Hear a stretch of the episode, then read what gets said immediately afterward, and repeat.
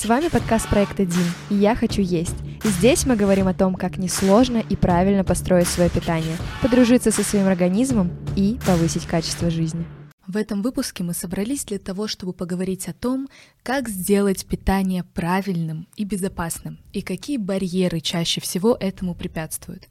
Мы вместе с нашим гостем изучим тот путь, который необходимо преодолеть, чтобы сделать свое питание осознанным и сбалансированным. Сегодня с нами Полина Пушева, founder проекта ДИН, профессиональный спортсмен, food coach и нутрициолог. И я, Анастасия Яковлева, ведущий подкаста и по совместительству SMM-специалист проекта ДИН. На самом деле у Полины безумно интересный жизненный путь. Сейчас она работает над стартапом, а раньше даже была семикратной чемпионкой России по парусному спорту. Всем привет! Я очень рада, то, что мы начали серию этих подкастов долгожданных, и я очень рада приветствовать тебя здесь в том числе. А, да, конечно, то, что а, я была спортсменом, это осталось в прошлом, к большому сожалению, но то, что я вынесла из спорта, осталось со мной навсегда. Полина, расскажи про свой путь в спорте. На самом деле это такая довольно интересная, забавная даже местами история. А, я занималась парусным спортом, а, у меня разряд мастера, и на самом деле изначально я пошла в спорт для того, чтобы похудеть. А, в общем, случился такой период в моей жизни, что в 14 лет я столкнулась с синдромом отличницы, точнее в 13 лет, и из-за этого попала в больницу с сильнейшим кровотечением, после чего меня посадили на два года на гормоны, и я за два месяца набрала 13 килограммов. У меня теперь на всю жизнь остались места с растяжками, которые напоминают мне об этом прекрасном периоде. Вот, а, и, собственно, я, в принципе, никогда не сталкивалась с там полнотой или проблемами с, ве- с проблемами с весом, вот, но как бы вот этот вот э, период, что я набрала 13 килограммов за два месяца, в э, там 13 или 14 лет, э, конечно, сильно шибануло по моей психике, потому что ну, для ребенка, особенно там в подростковом возрасте, тем более для девочки, вот в этом периоде, когда тебе там, а, ну, как-то уже начинают мальчики нравиться, уже ты понимаешь, что там на тебя обращают внимание как на девочку, а не просто как на человека. И тут ты понимаешь, что, что ты приходишь домой, и ты не влезаешь ни в одни, блин, джинсы, ни в одну вообще там, не знаю, футболку, ты просто ходишь, не знаю, как медуза такая водяная. А, это, конечно, дало мне по голове, и я думаю, ну, надо выбрать спорт, в который пойти, чтобы похудеть. И чисто случайно рядом с моим домом оказался парусный спорт, в который, в общем, я пришла, изначально, повторюсь, чтобы похудеть, но в конце концов меня затянул этот адреналин, это какое-то вот это перебарывание себя, вот это вот достигаторство, что, блин, ну ладно, вот, вот, вот Россию выиграла, теперь вот мир надо. Вот Россию выиграла один раз, теперь надо два раза, теперь три, а теперь надо мальчиков обогнать. Короче, вот этот вот драйв, он меня не оставлял, а, но вот, к сожалению, мой путь прервался из-за двух э, травм, несовместимых со спортом. Расскажи, а как э, твои занятия спортом повлияли на твое решение заняться нутрициологией? Наверное, больше всего на меня повлияло то, когда я попала в сборную России. А, я там была три года, и а, для сборной, кстати, что очень круто, проводят а, специализированные а, тренинги, курсы и там по БАДам, по запрещенным веществам и по питанию в том числе. И как бы когда мне нужно было набирать а, вес, мышечную массу, нам постоянно говорили, вот, вам надо есть много белка, вам надо что-то там, какие-то БАДы употреблять, ну, не запрещенные, это важно. вот, то есть там, не знаю, коллаген и все прочее, БЦАшки. И э, я думаю, ну неужели, если я просто пойду в зал покачаюсь и поем все так же, как я ела обычно, я, у меня не вырастут мышцы. И, к большому сожалению, это действительно так. То есть, э, как только как бы я начала пробовать, экспериментировать, там, влиять на питание, я прям видела реальные, реальные изменения. Это, во-первых. Во-вторых, перед выходом на воду нам тренер всегда говорил, закиньтесь бананчиком. Я думаю, зачем нам закидываться бананчиком? Ну, то какие-то такие, знаете, фразы, которые ты постоянно слышишь, ты их применяешь, но, тебе, но ты как бы не знаешь, зачем ты это делаешь. Меня это в какой-то момент начало раздражать, потому что я такой человек по жизни, который задает миллиард вопросов. И я начала просто допытывать всех тренеров, всех вот этих вот наших специалистов по сборной.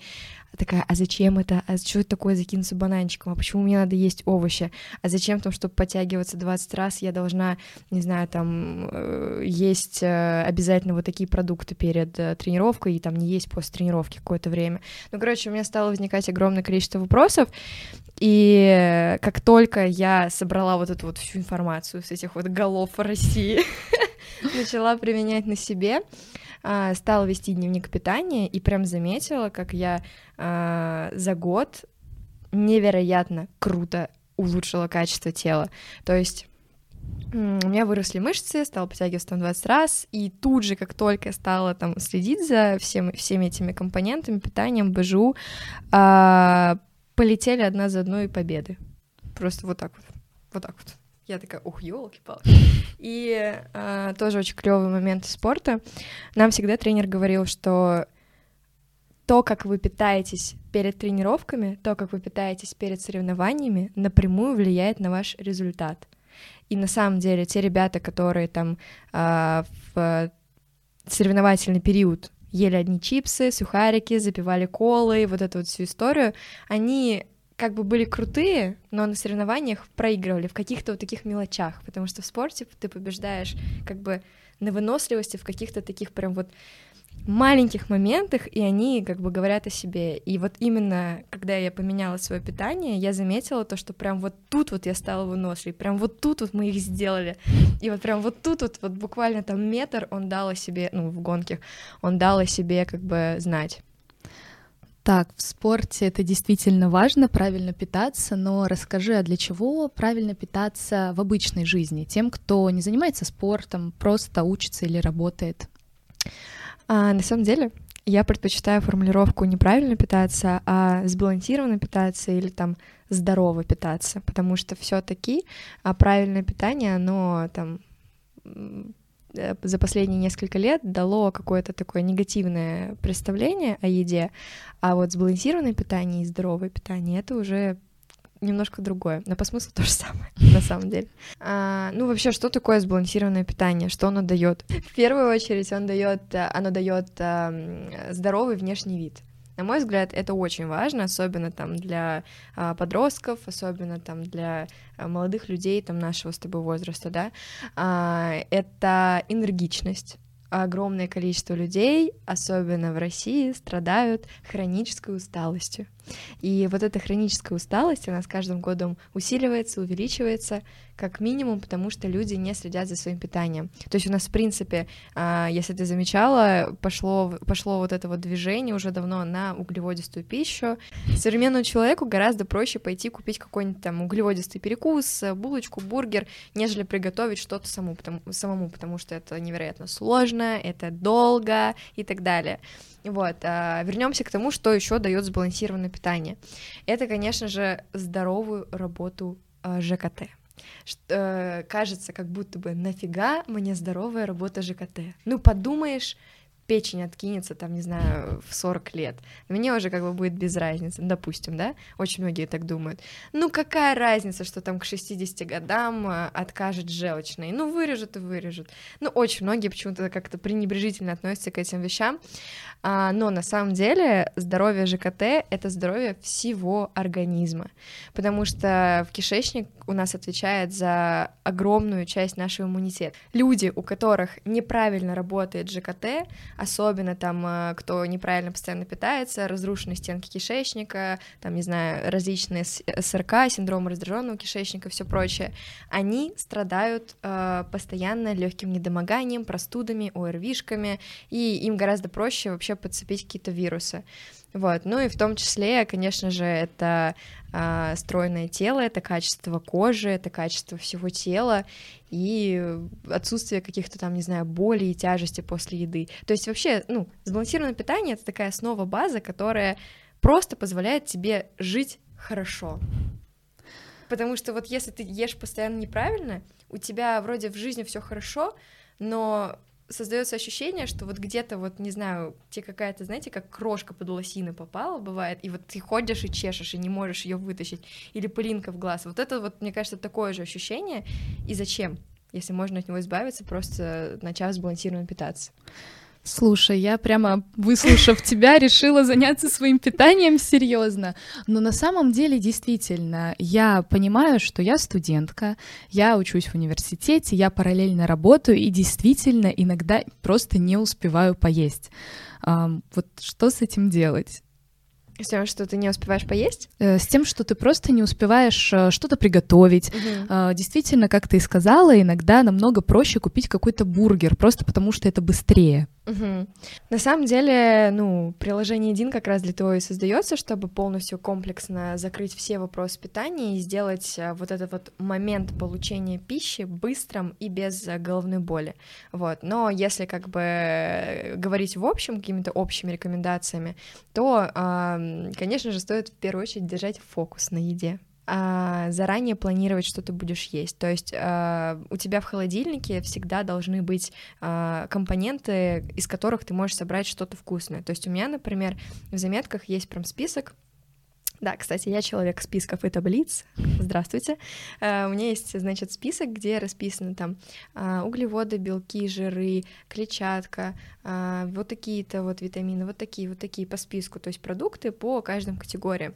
Я иду в магазин, когда, или там заказываю в интернете, я проверяю, чтобы у меня, я как бы за раз купила продукты из каждой категории. Вот, для того, чтобы у меня в холодильнике всегда были все компоненты, из которых я точно что-нибудь придумаю думаю. То есть, э, если у тебя это дома есть, ты точно это как-то приготовишь. Но, например, э, я в том числе понимаю, что себе как студентке сложно постоянно планировать и держать фокус на еде. Как раз как бы мы и хотим решить эту проблему нашим проектом. Вот, а, поэтому я бы посоветовала просто приходить в любую столовку, в любой ресторан, в любое заведение и всегда держать в голове пунктики того, что тебе съесть. То есть, например, у меня точно в еде должен, должен быть полноценный белок. У меня точно в еде там должна быть клетчатка, которая тебе подходит. А у меня точно в еде должны быть, например, там сложные углеводы. Самое простое пользоваться правилом тарелки, где у тебя там 50% это белок, 25% э, это, например, там жиры и клетчатка, 25% это сложные углеводы. Ну, примерно. Вот. Но опять же, я понимаю, что это сложно, поэтому давайте дождемся запуска Дин. Тогда дождемся приложения DIN, но есть еще один момент, который, как мне кажется, ограничивает людей и заставляет их отказываться от сбалансированного питания. Многие считают, что правильное, здоровое, сбалансированное питание это всегда скучно, это всегда невкусно. Вот что ты можешь сказать об этом? А, ну, этот э, миф тянется, наверное, всю мою жизнь, то есть я слышу это всегда, везде и постоянно, и на самом деле ответ у меня такой. А, я считаю, что не бывает а, невкусной еды для, человека, если приготовить ее а, под себя. То есть надо просто изучить свои как бы вкусовые предпочтения и понять, что тебе больше нравится готовить. Потому что, не знаю, там для меня какая-нибудь курица-гриль может быть абсолютно невкусный но при этом для меня может быть рыба-гриль очень вкусный. То есть э, здесь э, нет такого, что именно здоровое питание невкусное, а вот там э, вот это вот фастфуд и так далее сто процентов вкусное. Это вопрос именно предпочтений. И вопрос, конечно же, навыков готовки. А, потому что что у нас делают сейчас люди? А, чтобы не заморачиваться, готовят либо болоньез, ну, вообще, mm-hmm. по-моему, это, это все, что это то, что спасает всегда. Макароны болоньез, какие-нибудь там, не знаю, пельмени, что-нибудь еще, какую-нибудь заморозку, котлеты те же самые замороженные, готовые. То есть, что происходит? Люди по привычке готовят то, что они привыкли делать. Почему? Потому что это просто, это понятно, не надо думать и выделять на это дополнительное время. Это первое. Второе. Люди готовят то, что готовили их мамы, их бабушки и так далее. Почему? Потому что они всю жизнь росли в этой среде, а, они привыкли уже питаться вот так, а не иначе, и чтобы что-то менять, это требует ресурсов, времени, энергии. И когда они такие, так, ну вот мне надо что-то такое придумать, что вкусное, что вроде полезное, но чего я никогда не готовил. Залезают обычно в интернет на какие-то невероятно странные сайты или даже нормальные, готовят, например, у них не получается, и они такие, ну все, значит, правильное питание — это невкусно. Или уходят, например, вообще в какие-нибудь крайности, то есть до этого они там ели одни пельмени с майонезом, с мазиком или с каким-то еще с кетчупом, с майонезом, вот это вот все максимум разнообразия. Mm-hmm. А потом такие, буду питаться сбалансированно, правильно, и, значит, буду себе сейчас э, смузи делать с каким-то, там, не знаю, огурцом, сельдереем, петрушкой и э, яблоком зеленым. Такое смузи есть. Но, конечно, если выпить такое смузи после того, как ты ел вкусные пельмени, э, разница такая себе. То есть, э, если вы просто питались не очень, то на сбалансированное вкусное питание перейти можно просто постепенно и с э, сознанием дела. Поэтому, конечно, легче обратиться там либо к специалисту, либо воспользоваться каким-то сервисом, который поможет это сделать а, легко, чтобы ты тратил на это как можно меньше своих энергетических и интеллектуальных ресурсов. Да, на самом деле действительно понимаю. Я тоже часто пользуюсь пельменями, кетчупом, майонезом. Это прям мой стабильный такой ужин. А, поэтому, конечно, Наверное, после этого гречка с курицей вареной или какое-то такое смузи будет не очень вкусным. Буду пробовать э, подстраивать еду под себя. Извини, я тебя перебью. Конечно. Опять, смотри, вот даже у тебя, ты сейчас сказала, гречка с курицей. Да. Это стереотипное это мышление. Да. Все. Но это потому что самый распространенный, мне кажется, стереотип о правильном питании, что вот э, питаться правильно, сбалансированно это гречка, курица и угу. огурцы. Да, все. Все. Зашибись. И такое ощущение, что из-за этого люди даже не хотят туда залезать, потому да, что думают, ну да. и что, я буду себя ограничивать. Тоже а, не очень приятно. Но вот смотри, мы нашли с тобой две причины, почему люди не хотят э, начинать правильно mm питаться. А, какие еще ты можешь назвать причины? А, ну, лень в первую очередь, просто лень что-то делать. А, так, а ты можешь назвать эти две причины? То есть это нехватка времени? Нехватка времени и э, стереотип о том, что это невкусно. Угу, то есть э, первые две причины нехватка э, времени и стереотип о том, что это невкусно. Да. Третья причина, на мой взгляд, это лень. Человеческая лень, которая просто, ну, зачем, если вроде так все нормально, вроде как бы не критично, вроде я вроде себе нравлюсь, ну так, типа, mm-hmm. как, наш мозг, он, в принципе, сопротивляется чему-то новому. Это нормально, я думаю, мы все это знаем. То есть не просто так у нас там перед чем-то новым возникают страхи, сомнения, мандраж и так далее. И здесь то же самое, вообще ничем не отличается. Мозг просто не понимает, зачем, чувак, нам вкусно, нам хорошо, мы вроде бы ок, зачем нам что-то менять, для чего? То есть вот это вот... Эм, Короче, вот это big reason why, а, она не вырисовывается у человека. Вот эта причина. То есть представление того, какой крутой я могу быть, она как будто бы недостаточно мотивирует человека что-то делать, как будто бы разница не сильно видна, потому что человек не понимает всех аспектов. И еще, конечно же, люди думают, ну зачем мне что-то менять, когда результат будет не сразу же вот я сейчас съем, окей, курицу с гречкой, и почему завтра я не похудею на килограмм? То есть человека это демотивирует, потому что ожидания вот такие, результативность вот такая, а то, что там как бы мы до этого, извините, жрали 10 лет э, и набирали вес, и хотим тут сейчас быстренько за денечек все это сбросить, никого вообще не волнует. Поэтому а, да, это вот следующая причина. Так, четвертая или пятая причина, там потом посчитаем, а, это то, что человек боится, что перейдя на сбалансированное питание, он, а, ему придется выкинуть из рациона свои какие-то любимые продукты. Особенно это касается сладостей, шоколадок и всего прочего. Ну как же, вот если там я начну питаться сбалансированно, то все, можно на моих любимых продуктах поставить крест, я не готов от этого отказываться. Так и не надо. Никто вообще не говорит о том, что сбалансированное питание — это отказ от всего. А, сбалансированное питание вполне себе может заключать а, вот в этот вот, как сказать, в объем потребляемой пищи а, ваши любимые продукты включая там сладости и все прочее. Просто большая часть, основная, хотя бы 70% рациона, она должна быть сбалансированной, а остальные 30% можно выделять на какие-то там, не знаю, вкусняшки, поесть и все прочее.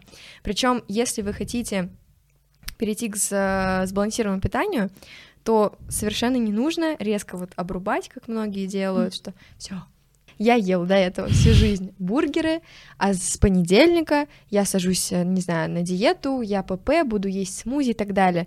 Да организм вас пошлет через два часа. Он скажет, мне такое не нравится, заканчиваем. Поиграли и хватит. Поэтому э, не надо так с ним шутить, все-таки надо этот путь выстраивать более плавно и с удовольствием включать свои любимые продукты в рацион. И еще одна причина — это синдром отложенной жизни а, ну вот, а, зачем мне сейчас что-то делать, вот сейчас я учусь, я студент, у меня нет времени, а вот потом я закончу институт, я вырасту, вырасту и буду делать вот это. Мы вырастаем, э, идем на работу, нагрузки меньше не становится, ответственность растет, времени становится меньше, э, соответственно, на питание ну, как бы вообще не выделяется. Про спорт я вообще молчу. Mm. А, соответственно, вот эта вот мысль о том, что, ну, когда-нибудь потом я это сделаю, она настолько ложная и она настолько, как это сказать, отравляющая жизнь, потому что человек постоянно живет вот в этом ощущении отложенной жизни, что вот потом я сделаю, вот в будущем я туда поеду отдыхать, вот в будущем я похудею, вот в будущем там, не знаю, у меня будет клевая жизнь, я там, не знаю, заработаю денег, а сейчас, ну что сейчас? Сейчас мне просто некогда, а, а, а, а, отличная причина, вот. Так, но теперь самый главный вопрос, а что же со всем этим делать? Как избавиться от этого синдрома отложенной жизни, от лени? Есть ли какой-то, я не знаю, какая-то волшебная таблетка, которая угу. нам поможет э, с этим справиться? Да, к сожалению, люди почему-то ищут э, во всем волшебную таблетку, там не, не только говоря про там похудение и все прочее, а, но волшебной таблетки не существует, по крайней мере, пока. И единственное, что стоит для этого делать, это держать фокус внимания на вещи какой-то конкретной. То есть, если вы хотите достигнуть, там, не знаю, классного, красивого тела, мы ставим какую-то цель в жизни, как в проекте, в рамках, не знаю, вот этого большого стартапа под названием «Жизнь». А почему стартап? Потому что стартап — это что-то новое, а у каждого жизнь уникальна. Вот у меня такое представление. Вот вы ставите эту цель. И чтобы достичь эту цель, логично то, что нужно понять, а какие обязательные вот эти big steps нужно сделать, обязательные шаги к этой цели. То есть без которых эта цель ну, никак не достиг, ну, она недостижима без них. Там, не знаю, например, э, если у меня цель, вот недавно, у меня была цель водить машину. Понятно, очевидно, объективно, что без пунктика получения прав я не смогу водить машину. То есть это объективно понятно. И точно так же и в здоровье. То есть люди часто ставят себе какие-то цели, ничего для них не делают, и потом страдают в позиции жертвы, что я такой, а, у меня уникальная ситуация, у меня ничего не получается, меня жизнь обделила красотой там и всем прочим, это все генетика, ну, короче, вот эта вся mm-hmm. история. Вот, и, а, короче, надо, да, выписывать прям, что нужно точно для этого сделать. А, там, при похудении одна из вех, то есть вот этих пунктиков, может быть как раз а, закупка, регулярная закупка свежих овощей, там, фруктов, или там покупаем больше овощей, фруктов и прочего, и объективно понимаем то, что без этого действия мы не достигнем большой цели. Вот. Как работает система Agile проекта? Вы ставите себе какую-то большую цель, разделяете ее на какие-то несколько подцелей, как дорожная карта. Вот эти подцели, ну, можно назвать вехи. То есть, если мы достигли вот этой точки, этой вехи, то значит, мы приблизились к нашей биг-цели. Классно. Что мы делаем для этого? Мы для этого планируем себе как-то действие для достижения этой первой вехи. Что-то сделали, допустим, в течение недели, недели, и потом контрольный срез, проверка — что было ок, что можно изменить, а понравилось ли мне это и так далее. И вот такими вот как бы циклическими действиями мы выходим, в итоге достигаем одной вехи, следующей и так далее. Вот. Короче, я все раскладываю как стартап, но мне кажется, что эта система классная, и без нее никак. Только если делегировать это полностью, там, не знаю, специалисту или приложению нашему, дай бог, скоро оно выйдет. Слушай, система действительно классная, звучит, как будто бы все действительно очень легко, если ей следовать. Но возникает другая проблема. Люди не имеют достаточных знаний, и мне кажется, иногда эм, у них создается ощущение, что они действительно идут к своей цели, они действительно выполняют э, какие-то нужные действия для этого, а на деле это не так. Например, э, я могу по себе сказать, в какой-то момент я решила, что я буду правильно питаться, и мое питание состояло исключительно из курицы и риса на протяжении нескольких недель. Угу. Выглядит так, как будто питание сбалансированное, но на самом деле, конечно, сейчас я понимаю, что это не так. Вот как понять, человеку без помощи специалиста, что он питается несбалансированно? Суперский вопрос, и есть несколько поинтов, прям таких, знаете, как чек-лист, а, по которым можно отследить, что ты питаешься не очень хорошо. Ну, первое, понятно, это отсутствие энергии, недомогание, вот это вот, когда там не хочется вставать с кровати, апатичное состояние. Кто не знал, питание — невероятно сильно влияет на наше моральное состояние и на нашу нервную систему. У нас прям есть сильная крепкая связь мозг-кишечник, э, который связан с помощью нервной системы. Вот, поэтому а, наш кишечник в том числе влияет на выработку гормонов, то есть а, мы как бы поэтому едим сладости, чтобы поднять себе настроение, да, это все на химическом, на э, биохимическом уровне происходит. Вот, в общем, первое — это энергия, второе — это апатичное состояние, Третье — это постоянная тяга к сладкому и к очень такой вредной еде. Почему? Потому что, смотрите, э, я всегда говорю, что наш организм внутри строит такие, э, как блоки, из которых выстраивает клетки, выстраивает организм, выстраивает, там, не знаю, а, э, регенерирует э, стенки сосудов и так далее. Для того, чтобы ему построить вот этот блок кирпичиков, ему нужно несколько компонентов. То есть, чтобы сделать кирпич, там что нужен? Бетон, песок, ну, в общем, я не знаю, но вы поняли, несколько компонентов, чтобы получился кирпич. Вот, и чтобы внутри организма получился вот этот вот э, кирпичик, из которого в дальнейшем будут строиться Э, улучшаться стенки сосудов, э, лучше транспортироваться жиры, витамины и так далее, да, а, нам нужны ну, как бы несколько компонентов специальных, там, витамины, минералы и все прочее сбалансирован... в сбалансированном состоянии, чтобы получился этот кирпич. Вот, и когда человек это не добирает, у нас происходит так, что организм очень напрягается, пытается строить эти блоки, но он их строит с большими дырками. И вот эти дырки, они не закрыты, и они э, сигнализируют организму о том, что блин, мне не хватает элементов, я хочу есть. То есть человек не может сразу понять, чего он хочет. Он не может встать и понять, мне нужен B1 и тиамин. Такой просто. Иду и покупаю. Такого не бывает. Uh, то есть, что если у человека не заполнены эти кирпичики, появляются эти дырки, он просто uh, идет сигнал о том, что я хочу есть. И человек что делает? Самый простой вариант это идет, ест что-нибудь сладенькое, что-нибудь такое углеводистое и так далее. Он это съедает, организм такой перерабатывает и такой, не, чувак, это не то, мне это не подошло. Хоп, опять сигнал опять хочу есть. И вот этот цикл, он происходит постоянно. И таким образом человек переедает, набирает вес и все прочее, потому что организм хочет есть, как бы, но он хочет определенных моментов. Э, человек головой это не понимает, потому что не отслеживает, потому что знаний там в том числе может не хватать. И, собственно, мы вот находимся постоянно в состоянии, что там не можем похудеть, потому что мы э, постоянно хотим есть. Вот. Следующий момент — это здоровый внешний вид. То есть мы сейчас можем наблюдать большое количество людей с высыпаниями на лице. Это прям такой бич 21 века. Причем неважно, мужчина, женщина, то есть, ну, этим страдают все, не только подростки. И как только у нас на лице появляются хотя бы какие-то, ну, там, пятнышки, прыщички и так далее, это все сигнализирует о том, что у нас в первую очередь не в порядке что-то внутри с ЖКТ. То есть у нас как бы организм он умный, он транслирует такой, чувак, это маркер того, что у меня там не в порядке желудок, это маркер того, что там с кишечником беда и так далее. Даже есть такая карта высыпаний, которая говорит о том, в какой части что высыпало, то как бы и болит. Организм настолько умный. А я-то думала, что если появляются высыпания, значит, в тебя кто-то влюбился. А здесь, оказывается, нужно за питанием Особенно на кончике. Особенно, ну, конечно, я всегда радуюсь. Думаю, о, новый поклонник. Слушай, ну это хороший способ себя успокаивать. Да, ну... Uh, да, в общем, на самом деле здоровый внешний вид это там хорошая кожа, uh, это вот все как бы маркеры того, что что-то не так. И еще один маркер это боли. Ненормально то, что у человека может э, возникать ощущение тяжести после еды.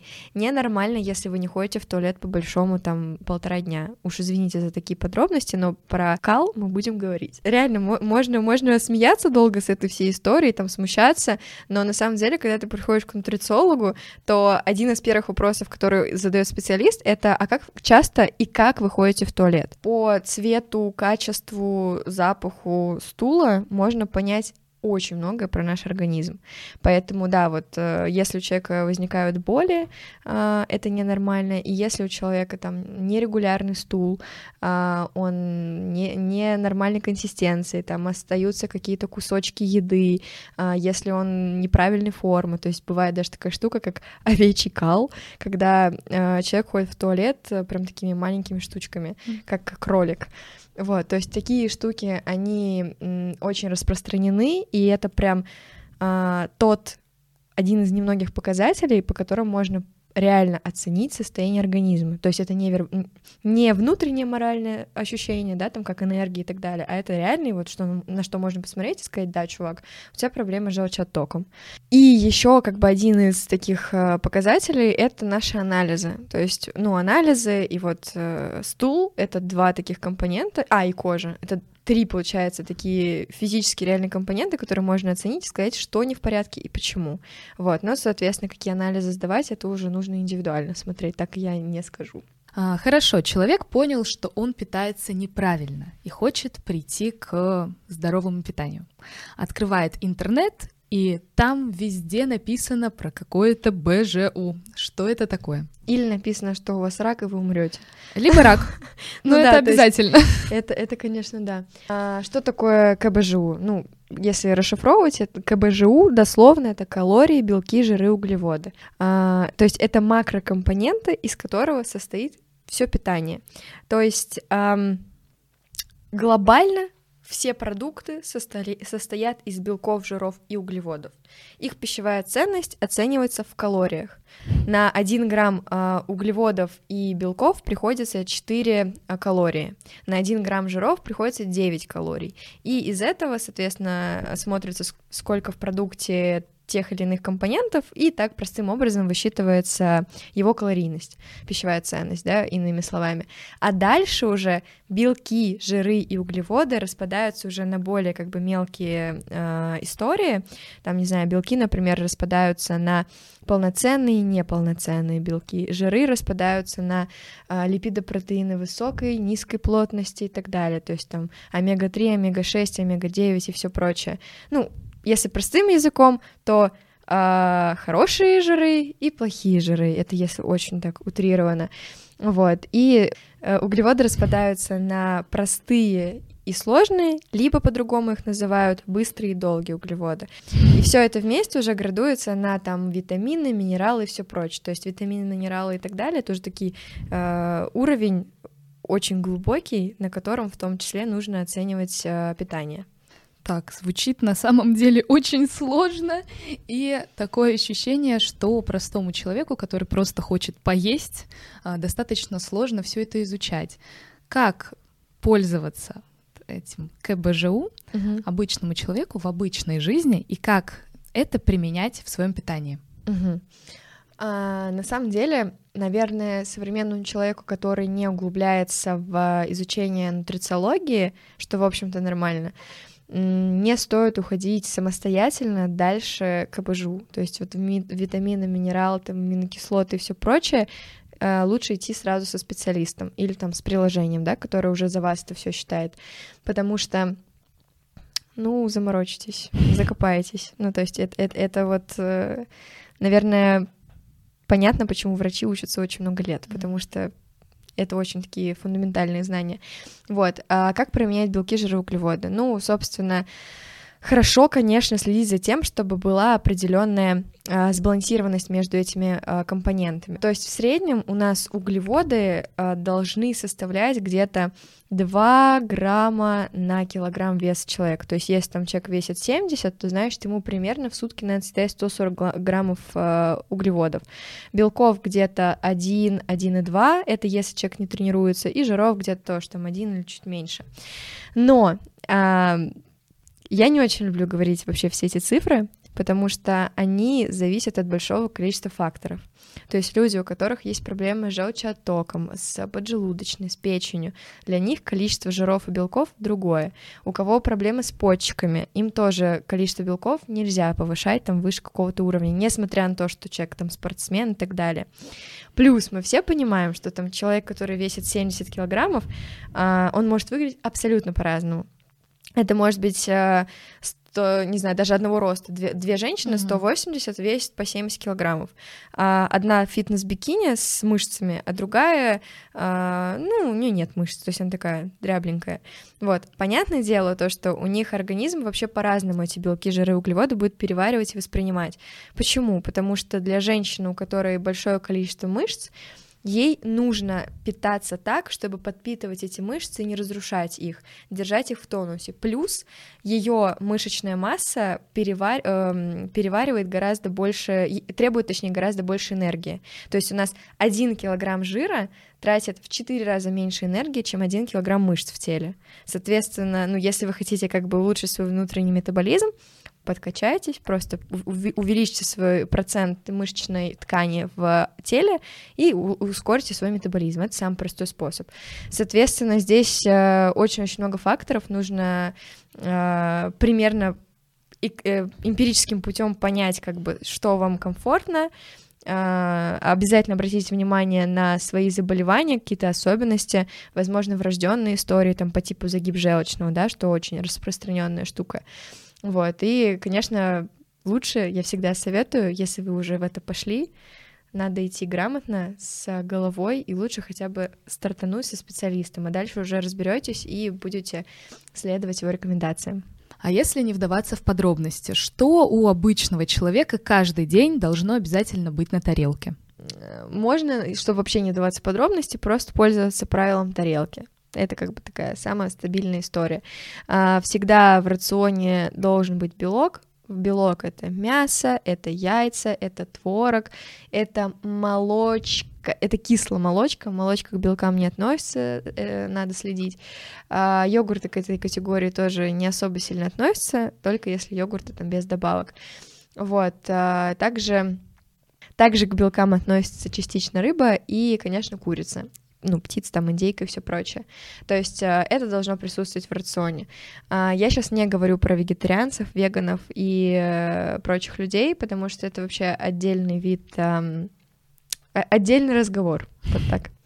А, вот, плюс э, сто процентов в рационе должны присутствовать жиры, преимущественно полезные жиры, то есть, а где они содержатся? Авокадо, рыбы, ну, жирные сорты рыбы, масла, там, например, масло экстравержин оливковое, масло из косточки винограда, льняное масло, то есть вот такие вот масла, которые нельзя, кроме экстравержин оливкового, нельзя подвергать тепловой обработке, лучше просто их там салатом как-то употреблять.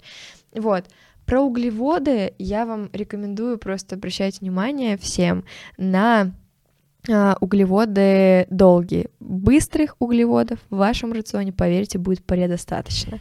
То есть вообще, в принципе, если совсем простым языком говорить, надо следить всего за двумя вещами. За белками и за жирами. Углеводы сами доберутся точно. То есть гадалки не ходи. Вот, а, соответственно, да, вот следите за тем, чтобы и в завтраке, и в обеде, и в ужине обязательно были а, белки, обязательно были жиры, вот, которые я перечислила, и обязательно присутствовали свежие овощи, ягоды или фрукты. А, сейчас скажу очень такую штуку, а, обычно которую говорю платно, но она очень простая. Две, две важные мысли. Первое. Чем короче состав в продуктах, тем этот продукт, скорее всего, полезнее. Если вы не разбираетесь в составах, вот такой лайфхак. Вторая штука, вещь, а, то, что вы за день должны съедать минимум три природных цвета свежих овощей, фруктов или ягод. Всего их пять. Можете загуглить табличку, их миллион. Белый, желтый, красный, синий, зеленый. Всего их пять, всего пять цветов. Белый, желтый, красный, синий и зеленый. А, соответственно, вам нужно держать в голове вот эту вот историю и следить за тем, чтобы в день присутствовали все эти три цвета, а в неделю все пять. Mm-hmm. Ну, там, условно. И, и, кстати, надо помнить, что а, банан Как ты думаешь, к какому цвету он относится? Желтый. К белому. А, Почему? Потому что мы едим только вот эту сердцевину, которая белая. То есть э, продукт относится к тем цветам, часть которую мы едим. То есть, если мы едим яблоко с кожурой, а оно зеленого цвета, то его можно отнести к зеленым. А если мы едим банан без кожуры, то содержимое только белое, значит, мы его относим к белым. Ну, короче, вот такая вот история. Полина, какие правила здорового питания наш слушатель может ввести в свой рацион уже сейчас? Ну, первое — это сто процентов планирование покупки продуктов. То есть это обязательно составление продуктовой корзины, то есть список того, что мне надо купить. И желательно его прописывать, как я уже говорила в начале подкаста, по категориям. Там белки, жиры, углеводы, э, не знаю, зелень, овощи разных цветов и все прочее. То есть насколько вам комфортно вот разделить, насколько вам хватает знаний, вот настолько разделите и ходите обязательно по списку в магазин.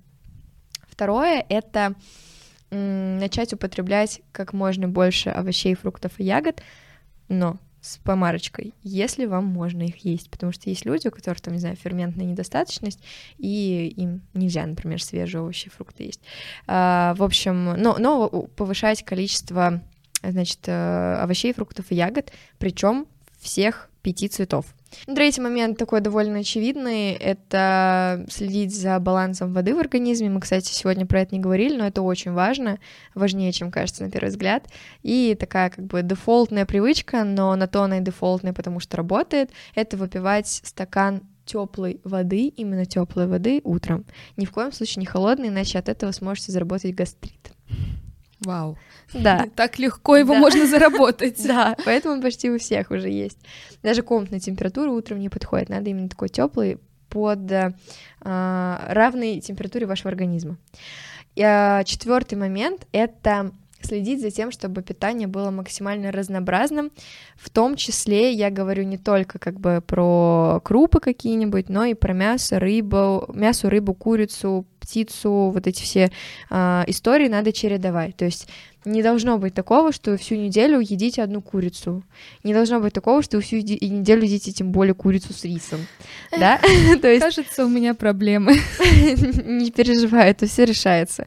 В общем, у меня, например, дома э, всегда стоят всевозможные крупы, бобовые, бо- про бобовые вообще почему-то люди забывают.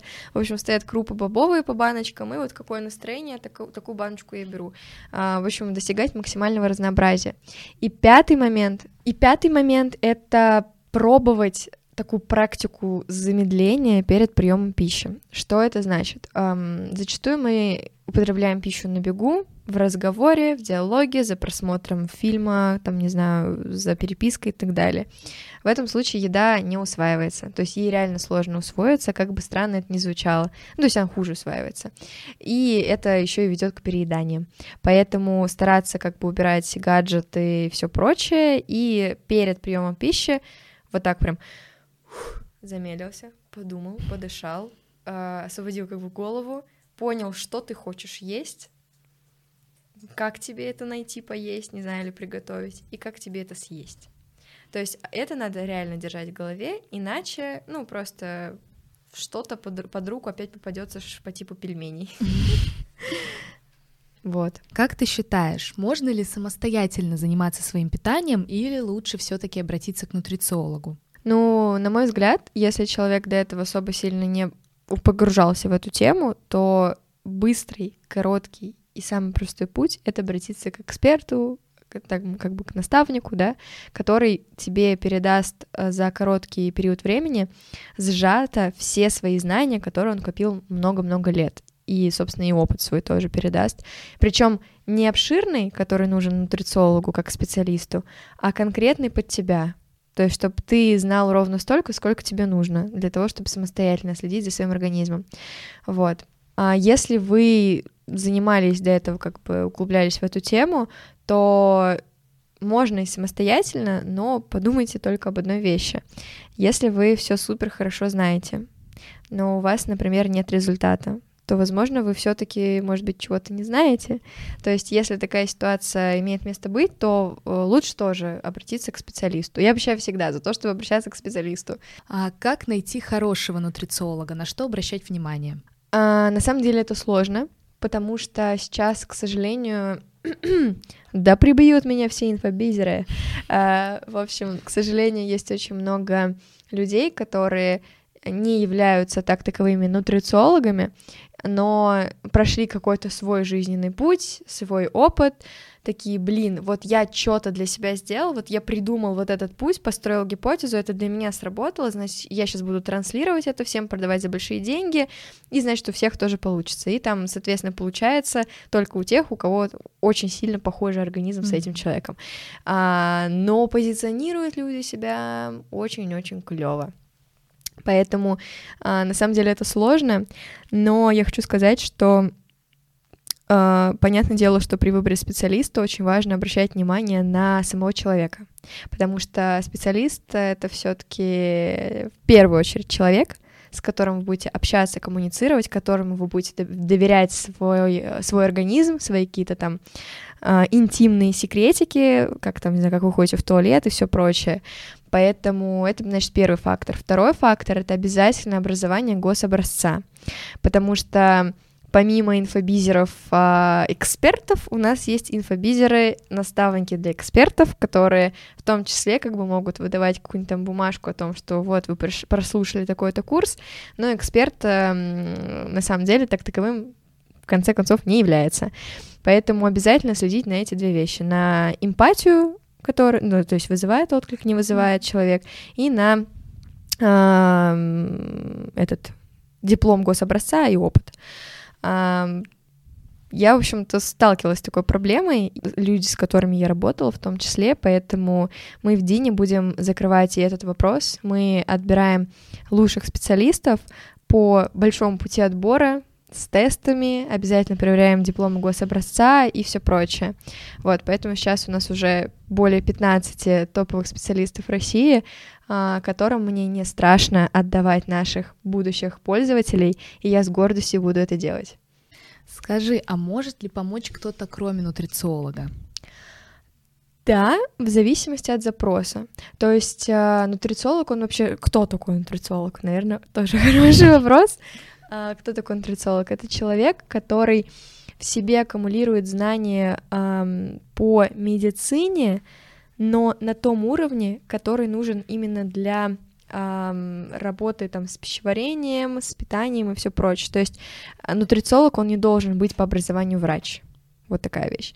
Нутрициолог, он помогает решать какие-то проблемы со здоровьем, с внешним видом особенно, с какими-то внутренними ощущениями посредством изменения пищевых привычек, а, вообще питания и прочее, да, то есть это прям такой а, человек, который вас направляет по питанию, под особенности вашего организма. Но при этом можно обращаться и к гастроэнтерологу, который уже выписывает таблетки. То есть нутрициолог, он не выписывает таблетки, он решает все как бы превентивно и с помощью питания. Гастроэнтеролог, он может выписать таблетки. Плюс есть эндокринологи. К ним стоит идти, если у человека возникают какие-то проблемы на гормональном уровне, и он тоже решает многие вопросы таблетками. Очень клево, когда нутрициолог является эндокринологом или там эндокринолог и нутрициолог работают в паре. Это вообще супер-пупер а, классный симбиоз. И а, стоит также обращаться к а, психотерапевту или к психологу за помощью людям, у которых есть проблемы с а, РПП, с НПП, это расстройство и нарушение пищевого поведения. Соответственно, здесь нужна бывает и такая помощь. Вот. Мы отталкиваемся от такой политики, поэтому вот мы в приложение добавляем именно этих четырех специалистов, которые будут помогать человеку решать проблемы со всех сторон. Супер, спасибо. Итак, в этом выпуске мы узнали, почему сбалансированное питание может быть вкусным, что обязательно должно быть в тарелке каждого человека, почему важно выстраивать свое питание с профессионалом и что такое КБЖУ. С вами был подкаст «Я хочу есть» Полина Пушева и Анастасия Яковлева. Стремитесь к здоровому и осознанному питанию вместе с нами. А мы всегда будем рядом. Всем пока!